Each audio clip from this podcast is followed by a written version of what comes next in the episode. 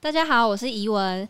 那蕨类呢，其实是在我们的生活当中非常常见的一种植物。今天呢，我们就邀请到小琪来帮我们这个介绍一下蕨类，好不好？哦，好，你你这样接，那我们就欢迎小琪达人，耶 耶！大家好，对，嗯，好啊，那。好，那第一个屁呀你！那第一个问题呢，我想来问一下我们的蕨类大师吼，就是我们全台湾的蕨类总共有几种啊？我只能说我对蕨类有一些认识啦哈，因为之前就是在山上很常拍植物这样子哦，刚好蕨类其实也是我们很常见的一种植物。对啊，讲大师应该出去会被人家打啦。对啊，嗯，小师、小师、中师、摄影师、摄影师、摄影师。那全世界的这个蕨类植物呢，其实是可以分成三十九科，然后台湾就有三十四科。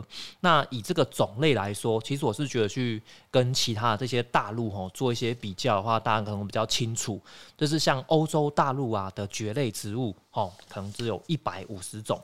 那北美洲呢，约四百种；澳洲呢是约四百五十种。那我们台湾对不对？登陆的种类啊，就是有达六百五十种以上，很多嘛，对不对？跟其他那个就是大陆比起来，那台湾的特有种的蕨类呢，是大约有七十种这样。那以这个单位面积的蕨类的密度来说呢，是居世界之冠。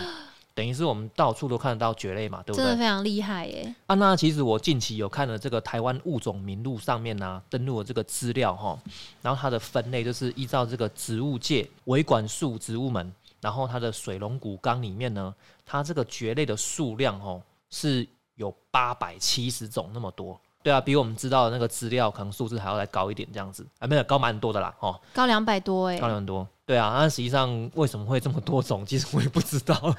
对啊，我近期有买了一本书啦哈，叫做《台湾原生植物图鉴》，里面它的这个蕨类植物呢，就是还包含许多就是这个杂交哦待鉴定的这个品种，也可能是变异啦哈。然后所以说，其实这个蕨类的植物呢，这数量相当多，然后且非常的复杂。所以刚刚那个多出来两百多种，是不是就是有可能是待鉴定的物种？我觉得是哎。有可能哈，待鉴定对，然后因为杂交吧，或者是虽然我不知道蕨类植物到底要怎么杂交啦，对啊，因为我觉得蛮蛮复杂的，然后再是真的是变异，对啊，就是一些突变等等之类的，对啊，然后真的很复杂。那那我就问你一个问题，那你知道台湾的植物有多少种吗？台湾的植物吗？对，一万多种吗？哎，差不多，但是到底有几种？我相信应该。也没有一个确定的数字啊，应该没有人回答得出来吧？哎，因为太复杂了嘛，对不对？嗯。然后，因为我之前有问过很多老师，然后他们其实都也会给我一个很大概的数字。那这个数字其实我可以跟大家分享哈，但是大家这个参考就好了。台湾的原生植物呢，应该是约有六千至七千种。哦，很多呢，原生植物。再来是我们每一年都会有许多的这个就是外来引进的一些园艺植物嘛，花卉啊等等之类的，包含就是有一些可能国外引进的一些水果啊，对，或者是一些改良品种这样子。外来植物哈，应该是约有，但这个数字其实是我很久之前听说的，应该是约有三千到四千种，加上前面的原生植物，这个数字就是。约一万种以上，嗯，很多哎。对啊，所以其实哇，一万多种哎，你根本就看都看不完这样子啊。其实我之前会看很多一些像是研究植物的一些老师啊，然后他们也许一生当中就是在研究某个植物这样子。那你觉得一个人就是一个专家这样子哈？嗯，他一辈子可以认识在他领域里面可以认识几种？哦，可能就是某一属或者是某一。某一科的植物这样吗？啊，讲有一万多种好了。那请问，假如我这一生当中，我就是专门在研究植物这样子。哇，那我猜大概五百种吧。五百种，嗯，一生呢，我用尽一生的时间来研究，可能三四十年这样子呢。对啊，五百种啊，要要认识的很深入，也是蛮困难的哎。还要再更多一点。对啊，对啊，对啊。一千种。哎，其实还可以再更多。两千。因为我之前有看了一个，就是苔藓植物嘛，对不对？苔藓植物也是绿色植物，就有一个专家，他就是在 YouTube 上面有做一个分享会，就有人问他说：“那请问，就是我拿任何苔藓给你认识的话，你都能认得出来吗？”那他怎么回答？他是说哈，他已经研究苔藓植物三十多年了。他说，基本上他可以认识到两千种至三千种之间。三十多年，两千种、三千种，那很多哎、可能，但是我觉得问题是出在于他研究的是苔藓，因为苔藓植物，我个人认为真的非常复杂。苔藓很复杂、啊，对对对都看不懂。刚刚提到这些什么欧洲大陆啊、北美洲啊，他们的蕨类是不是都是可能哦一千种以下嘛，对不对？对，那重点来了，其实我发现这些资料啊，都很少提到中国大陆，哦，嗯为什么呢？我也不知道为什么啊，就是资料很少。但大家可能会觉得，哎，中国大陆其实可能生态，哎，是不是没那么丰富呢？嗯，可是中国大陆有很多地方也是森林诶、对啊，照理说应该还是蛮丰富的。好，那我去找了一下资料，这个中国大陆的蕨类呢有两千六百多种，哇塞，这样就是我们的几倍了耶，大概是我们的四倍左右吧。三四倍，三四对啊，倍好多、哦。对啊，，但是当然这都只是约啦，哎，然后实际上到底有多少，可能应该也没有人知道这样子。嗯，没错。但是出估可能就有两千种以上，所以其实中国大陆呢，它不管是植物啊，或者是蕨类，它的数量呢，都可能是我们台湾的可能二到四倍这样子，对吧、哇，其实就很多这样。蕨类天堂哎、你可能都看不完，对啊，看都看不完。看不完，对啊。好啊，那想要知道说这个蕨类植物有什么特别的地方啊？这个蕨类植物呢，其实我真觉得它很特别，有多特别？除了它很难认之外呢，跟大家分享一下哈，这个绿色植物啊，对不对？它嗯大约哦，可能是在四亿年前左右出现的啊、这个地球的诞生已知是四十六亿年左右。那像是我们电影的那个《侏罗纪公园》啊，就像是哎、里面就是我们去看恐龙嘛，对不对？嗯，恐龙就是这个地球这个历史上呢，中生代最优势、最繁盛的这个脊椎动物，最早出现是在两亿三千万年前的三叠纪这样。哎，那你看绿色植物其实出现的时间比恐龙还要久。我们这些绿色植物应该都是活化石嘛，对不对？就活的比那个恐龙还要久这样。四亿年，那这个绿色植物呢，又可以分成四大类，依照这个就是原始啊，到我们近代这样子哈。然后第一种最先登陆在陆地上的这个植物就是藻类植物嘛，然后再来就是苔藓植物，然后再来是蕨类植物、被子植物。被子植物就是我们就是说的这个开花植物了哈。然后这个藻类的体型都相当的小，然后苔藓植物呢也不具有这个维管束这样子，其实都是相当的微小了哈。那之后呢，就是演化出了第一批的哎维管束植物，它就是蕨类。那这个维管束是什么呢？它就是有点类似像人类的这个血管哈，它可以将这个水分跟养分呢输送到各个部位。呃，具有维管束的植物呢，它因此呢就是有一个支撑呐，它可以生长到一个较大的体积，可以比较高，可以终于可以长高了。对啊，可以长高。然后蕨类植物呢，就是相当古老的一个维管束植物的一个族群这样子。那维管束植呃维管束植物呢，之后又演化出了这个松山柏类嘛，这种松树啊、红块啊这种裸子植物这样子。然后这个开花植物呢，是在约一亿三千万年前才演化出来的。然后它目前呢，也是我们地球上呢最强势的植物，这样子就是开花植物。哦哇，那开花植物其实比恐龙还要更晚，晚蛮多出现的，一亿多年呢。在那个远古时期嘛，啊，都是这些蕨类植物啊，吼，或者是这些就是松山柏类的这植物有没有称霸这个地球这样子？对，所以说有很多什么很多蕨类的地方啊，大家就说这个是侏罗纪公园，对，很原始，然后就很像回到那个古时代这样子，很像等一下就会有迅猛龙从那个蕨类那边跑出来。你是侏罗纪公园看太多了。那那个蕨类植物呢，它就是不会开花，也不会结果，它是靠这个孢子来繁殖。然后它的生存优势呢，其实是比这个开花植物呢还要逊色很多啦。这个蕨类植物呢，是相当于一个原始的族群，然后重点是它可以分成这个拟蕨类跟真蕨类。那真蕨类呢，就是这个后期就演化出来的。这个真蕨类呢，也是我们目前就是我们常看到的蕨类这样子。对，然后这个拟蕨类呢，它的这个外形啊，就相当的原始啊，就类似像有一个植物叫做木贼，木贼超级可爱的，就长得就是它真的是很奇怪这样子。大家看到这个植物就会觉得，哎、真的是很神奇这样。然后重点是它这个活化石嗯，它的孢子囊也是非常的神奇呀、就很奇怪，怎么长这个样子？对，怎么会有植物长这样？而且居然还是中空的。就看起来很不像植物这样。那 那这个蕨类植物它们都是怎么繁殖的？蕨类植物就是靠这个孢子繁殖嘛。看到这个蕨类植物呢，它会有分成，就是它成熟的，我们叫做孢子叶，然后还有营养液这样子。意思是说，这个植株成熟了之后，它就可以开始繁殖。就这个孢子叶啊，我们翻到这个叶背啊，然后就可以看到它就是哎，还有它的孢子嘛，对不对？然后重点是，其实我们这个孢子呢，其实我们是看不到的哈，因为孢子的大小是肉眼看不到的。然后这个孢子呢，其实它就是一颗细胞的大小。那我们实际上我们搬来叶背看到的东西呢，其实是叫做孢子囊群，就是由一群孢子囊组合而成的。一个孢子囊里面呢，它可能藏有就是十六颗孢子啊，三十二、六十四哦，一二八，或者是超过千颗的孢子。然后其中我们最常见的这个数量呢是六十四颗，就是六十四颗孢子，然后它会变成一颗孢子囊。对，这个很有趣诶，它都是用十六的倍数。对啊，对啊，对啊，这样呢？就是应该跟那个 DNA 有关系。这是大自然的奥妙哎。嗯嗯我们看到的，所以就是孢子囊群这样子。孢子囊群的外面呢，又有一层包膜。这个包膜的作用呢，就是要保护这个孢子。然后它这个孢子成熟之后呢，它就会随风飘散。这一颗小颗的孢子呢，它就能长成一颗蕨类。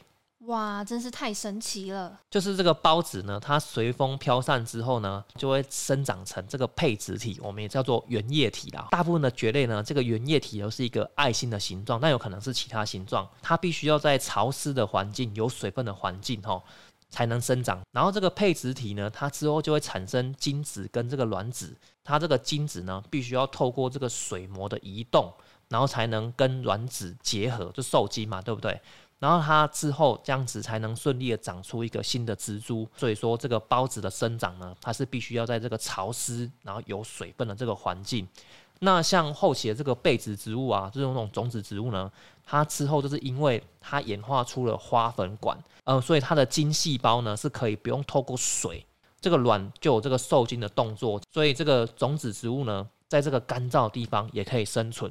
那蕨类植物其实它的孢子就是没有这个没有像种子植物一样嘛，就是有这个其他构造可以保护。对，所以它这个孢子呢，它的寿命哦，它的这个活性啊，可能只有几个月的时间，或者是最多了哈，可能是一两年的时间这样。那其实也很久哎。哎，我说发现其实还蛮久的。蛮久的啊。对啊，你觉得很久吗？哦，之前看一个文章哈，应该是说睡莲的种子这样子哈。睡莲哦。嗯，反正某某个植物的种子啦，保存了几千年的。哇塞，还还是可以发芽，这样应该是几百年呐。哎，这样跟蕨类植物比起来的话，就差那就很短啦。对啊，跟人类也比也很短呢。对啊，对啊，对啊。然后我觉得哇，这个这么神奇。后面跟大家分享一下哈，世界上呢最小的种子，来给你猜一下是哪一个植物？嗯，世界上最小的种子哦。对，哎，是香荚兰，就是兰科植物啦。兰科植物的种子相当细小的，是世界上所有植物里面这个种子最小的。真的是很小哎。对对对对对。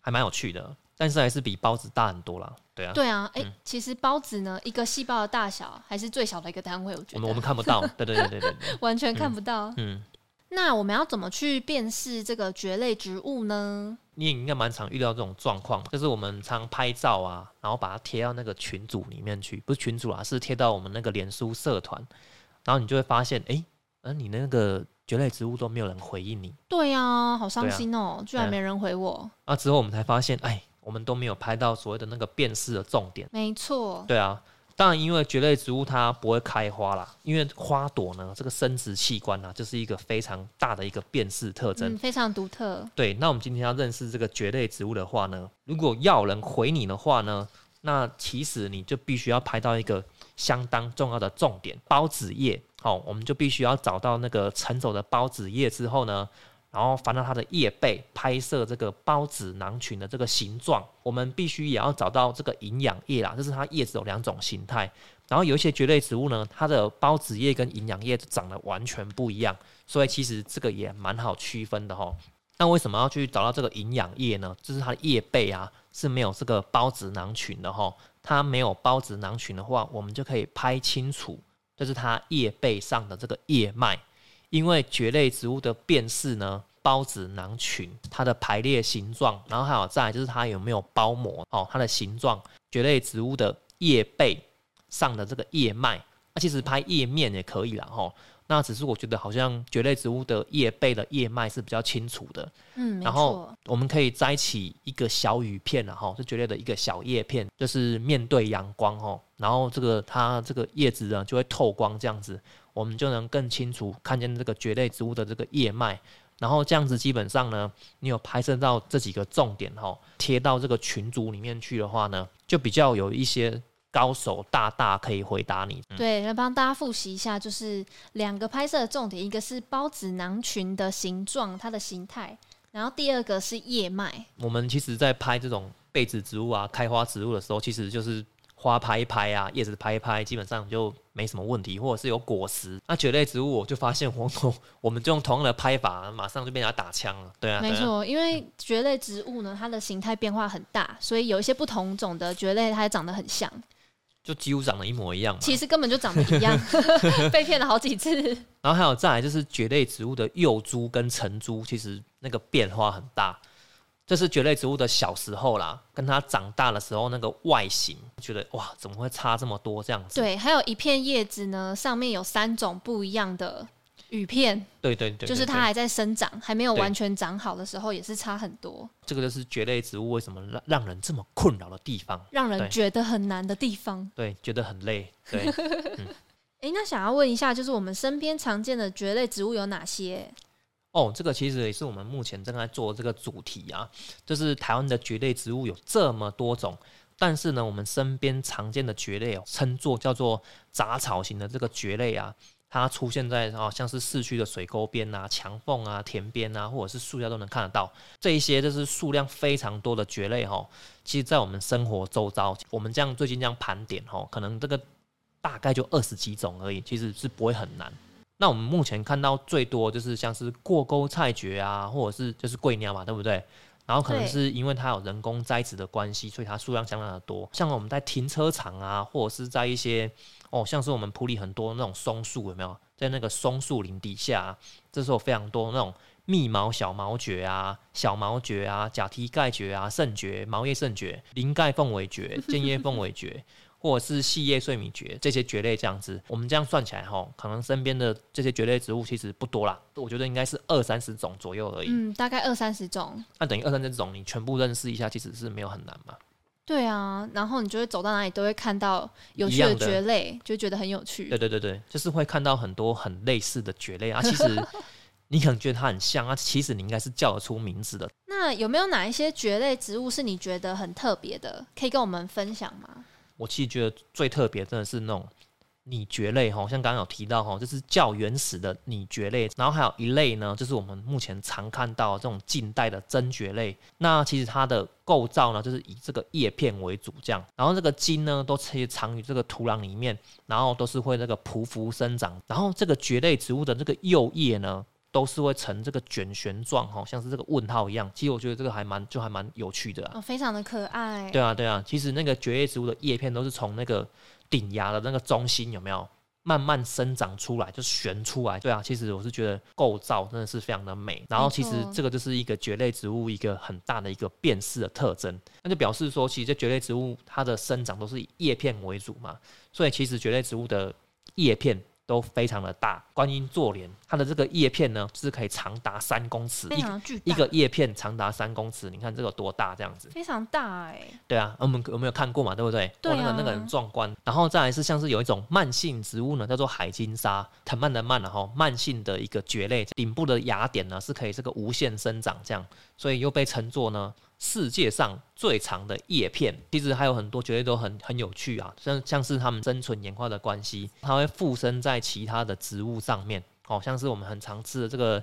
山苏啊、鸟巢蕨啊，或者是那个矮浆蕨啊、胡蕨啊。最近我也很喜欢种蕨类，这个在这个园艺植物上常见的蕨类呢，就是像山苏有没有？最近山苏其实好像有很多的那个，哇，品种卷叶山苏啦等等的对啊卷叶爱山苏啊，什么鹿角山苏啊，然后圣蕨的话又有什么斑斑叶圣圣蕨啊波士顿圣蕨，啊？然后他们又叫窗帘蕨，我不知道是不是同一种。丝圣蕨。对对对对，就是一大堆这种园艺的蕨类植物，其实也是琳琅满目啦，然后看都看不完。最近有种那个叫做兔角蕨，它其实它的名称呢叫做杯状盖骨碎补，我不知道它名字为什么这么 非常的奇特。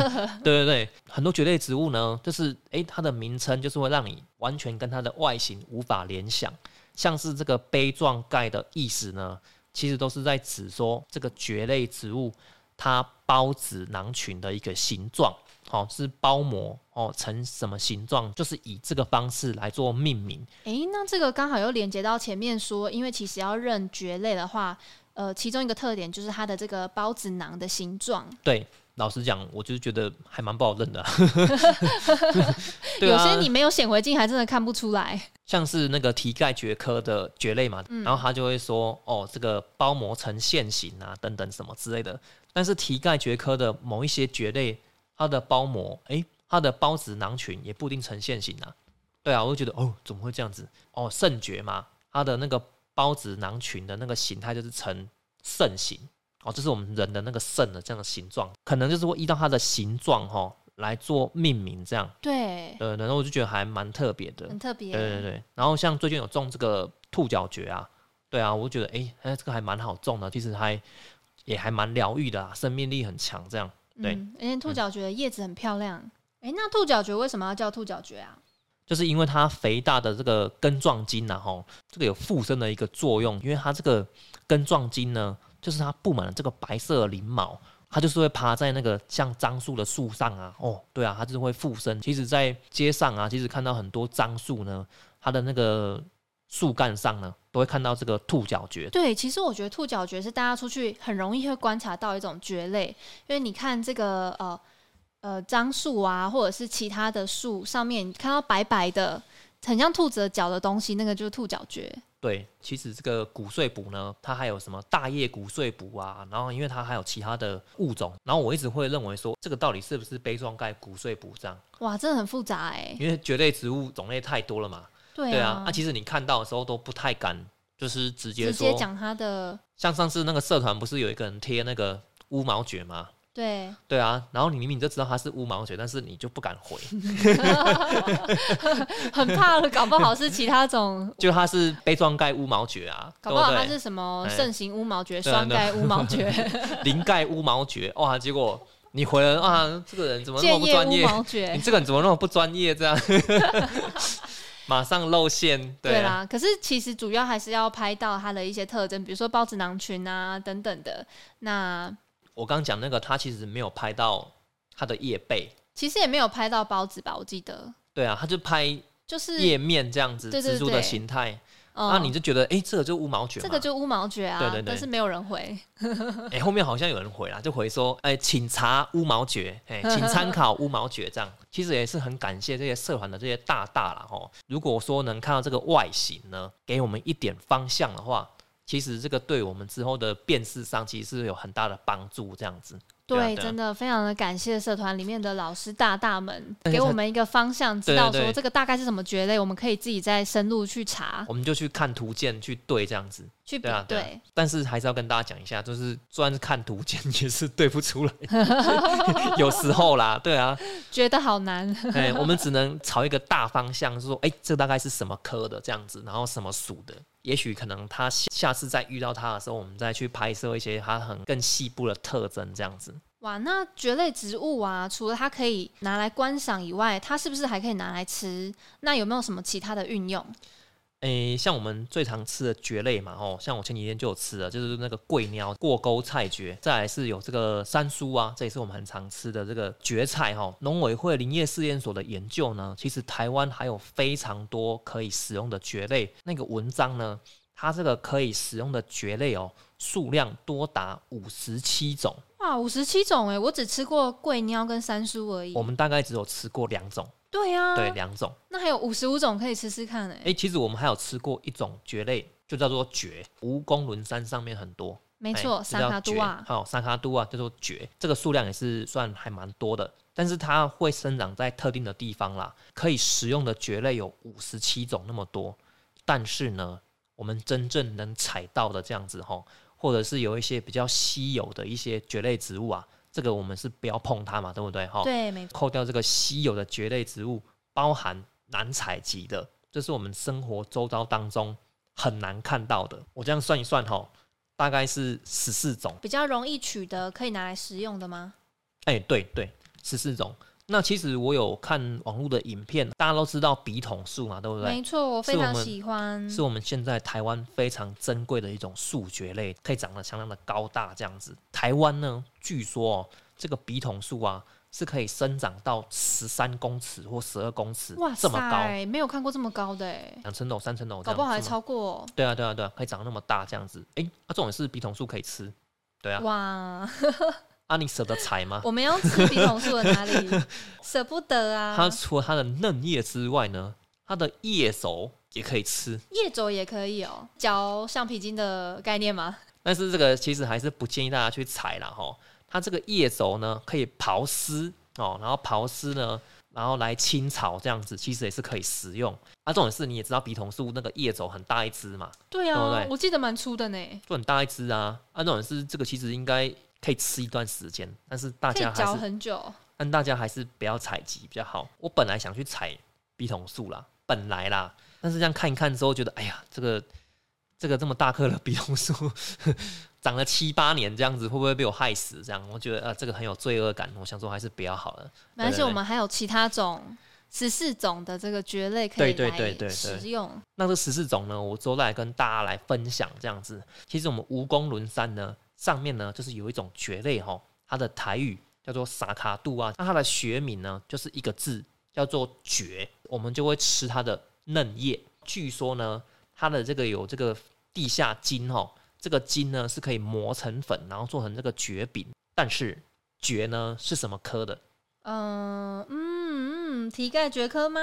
它是碗蕨科。哦，然后重点来了，就是我们常常说到有一种有毒的蕨类叫做栗栗蕨，蕨就是这个糖炒栗子的这个力啦哈，栗蕨。重点是这个栗蕨呢，也是碗蕨科的。我就想说，诶，这个蕨呢，跟这个栗蕨，它都是同样都是碗蕨科。这个栗蕨有毒，那这个蕨有没有毒呢？这其实 蛮让人好奇的哈。我其实有看到这个、哦我们的这个蕨类的老师哈，郭成梦老师，他的书籍呢有提到蕨这个植物。那因为台湾其实很少的食用记录了哈，日本人好像蛮爱吃的，对嗯对，还就是喜欢吃这个蕨哈。啊，因为我们当时有听说，这是我们蜈蚣轮山呢早期的这些先民啊，就是会采集这个蕨外销到日本，对哇，啊，还哎外销到日本、很厉害，啊，很厉害啊，那表示日本人是真的爱吃哎、对啊，还都还能外销这样子，对啊。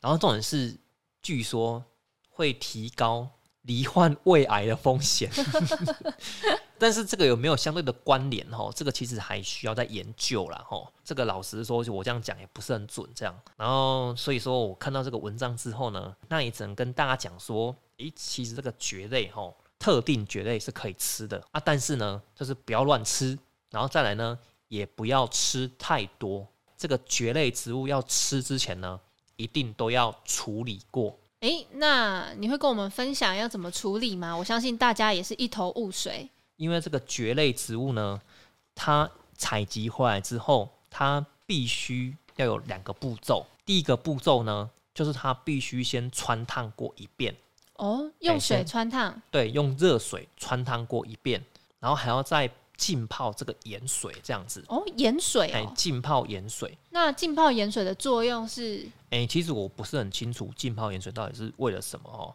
听说是会让它吃起来比较甘甜，主要是它必须要先穿烫过，这个很重要。对蛮、重要的哦。那、像是我们听那个呃蜈蚣社区的理事长跟我们分享，他说泡这个盐水是要泡一整个晚上的，哦而且那个水还是要流动的。要流动的，对啊，对啊，对啊。规定这么多。当然老一辈都说，哎、可以去除这个涩味这样子。嗯，嗯，或者是这个蕨类植物，其实吃了会咬口，我是没有感觉过啦。那到底会咬舌头，那什么感觉？就是有人说吃凤梨也会咬舌头嘛，哦，对啊，可能我吃的绝对都是已经有处理好的。啊，其实烫完之后，其实它那个盐水其实还要再冰镇啊，嗯，嗯，会让那个蕨类植物的口感吃起来呢，就是脆甜。哇，可见这个食用蕨类的处理方法，就是目前的资讯还是非常的 模糊，模糊，对，它、到底这样吃下去，到底有没有事都不知道。这个也是很模糊的部分啊。对啊，对啊，对啊。之后再跟大家分享啊。就是我之后可能会吃一些蕨类这样子啊，如果我都没事的话，再跟大家分享。